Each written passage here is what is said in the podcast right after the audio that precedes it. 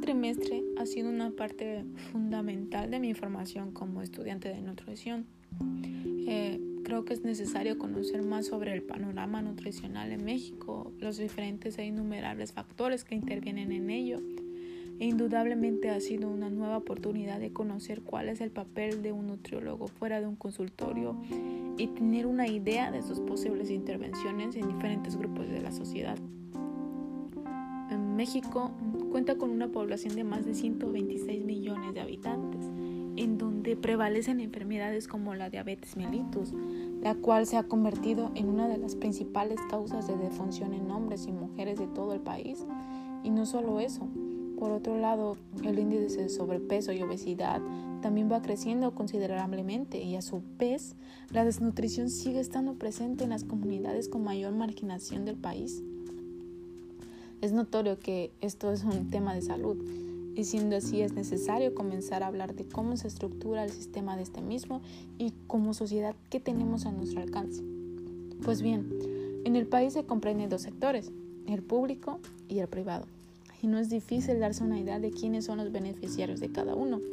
En el privado es claro que nos referimos a la parte de la población que cuenta con la capacidad de pagar estos servicios, ya sea por consultorios, eh, clínicas u hospitales privados o contratando algún tipo de seguro.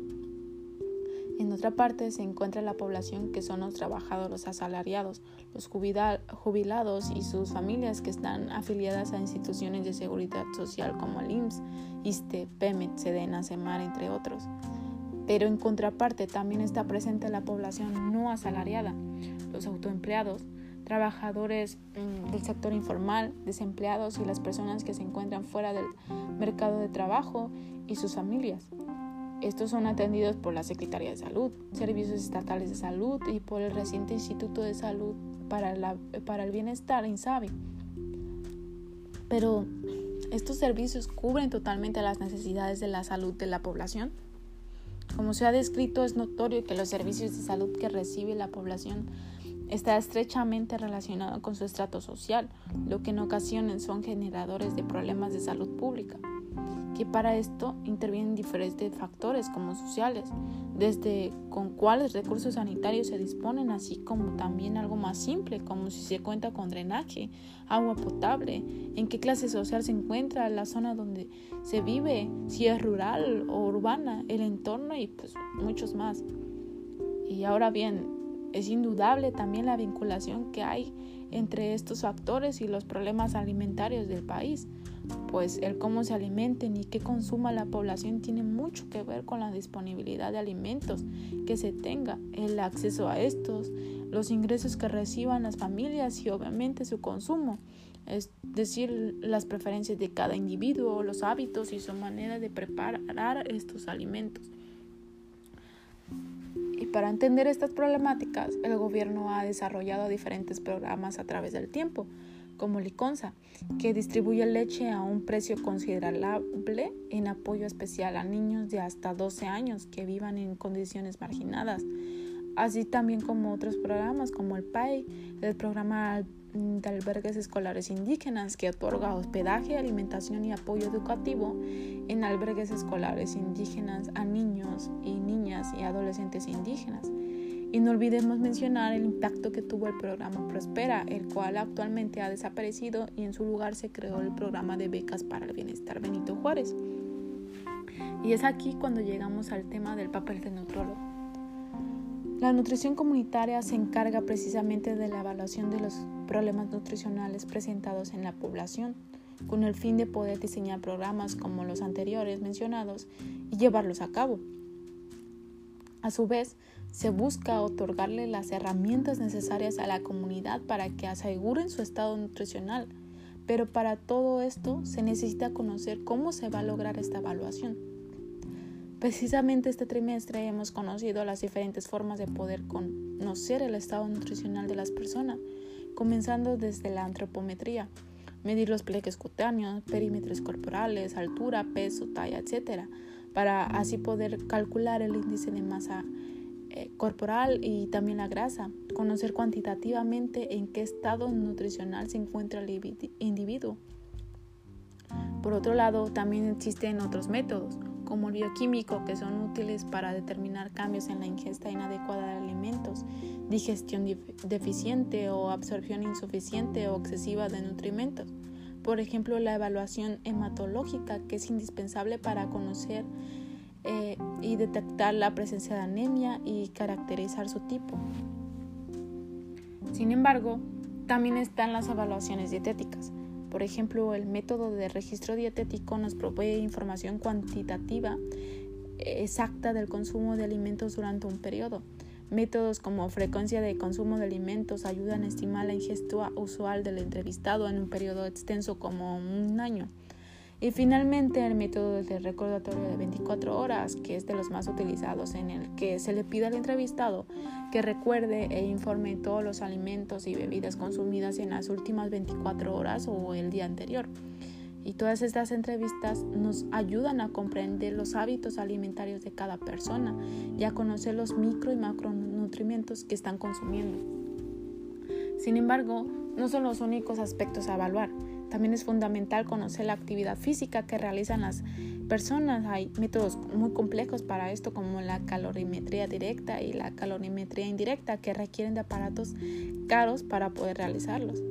Pero hay otras formas más sencillas como los podómetros que registran el movimiento de los pasos realizados, los acelerómetros que permiten medir la intensidad, la duración y la frecuencia del movimiento registrado, y los monitores de ritmo cardíaco, que como lo dice su nombre, mide la frecuencia cardíaca, lo cual proporciona información indirecta acerca de la actividad física o el gasto de energía. Y por supuesto existen los métodos objetivos que miden la actividad física por medio de cuestionarios, entrevistas o encuestas. Y en un contexto que se tiene que evaluar a una población de todo un país o comunidades, es más factible usar estos métodos. Entonces, volviendo al tema de la nutrición comunitaria y los programas que se desarrollan a través de esta,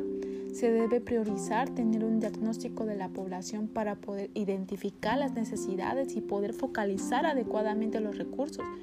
poder plantear soluciones ante las problemáticas y llevar a cabo estas acciones. Y bueno, es así donde surge la necesidad de conocer las maneras de crear un diagnóstico sobre las comunidades. Además de conocer los métodos de evaluación, es importante como estudiantes de nutrición conocer cómo llevar a cabo estos acercamientos de nutriólogo a comunidad. Es necesario que estas comunidades que se requieran atender se involucren y participen en este análisis con el fin de crear una toma de conciencia y con el propósito de llevar un seguimiento de su evaluación. Para poder identificar los factores que intervienen en estos problemas, se debe llevar una recopilación de información sobre la situación de salud. También debemos tener en cuenta los contextos socioeconómicos y con qué servicios de salud se cuenta y cuál es su cobertura. Y para llevar esto a cabo se puede realizar entrevistas, implementación de grupos focales, también una observación directa y realizar una comparativa con lo que observamos y lo que los registros estadísticos nos han presentado, por ejemplo la ENSANUD. En fin, el propósito de todo esto será siempre conocer a las comunidades y poder realizar un programa comunitario en donde se prioricen los problemas con los que se cuenta y determinar qué acciones se llevarán a cabo. Y bueno, al final de cuentas, conocer todo esto de realizar estudios y conocer las problemáticas presentes en las comunidades o población va a proporcionar información importante para poder facilitar el diseño del sistema de salud en nuestro país a esto se le llama vigilancia alimentaria y nutricional. Reitero y resalto que estar al cuidado de la nutrición de la población en nuestro país va a ayudar a tomar mejores decisiones para garantizar una nutrición adecuada.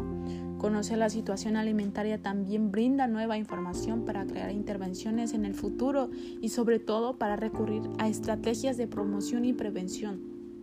Si algo me dejó este trimestre fue la importancia que tiene la focalización correcta de los programas alimentarios, la necesidad que hay de que estos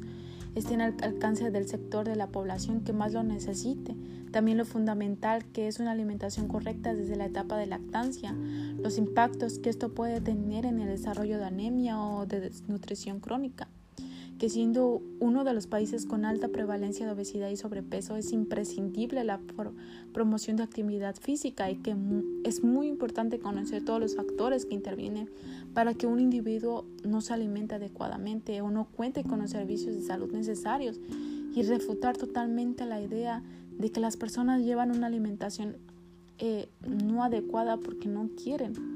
Hay tantos factores y causas que se deben visualizar y atender.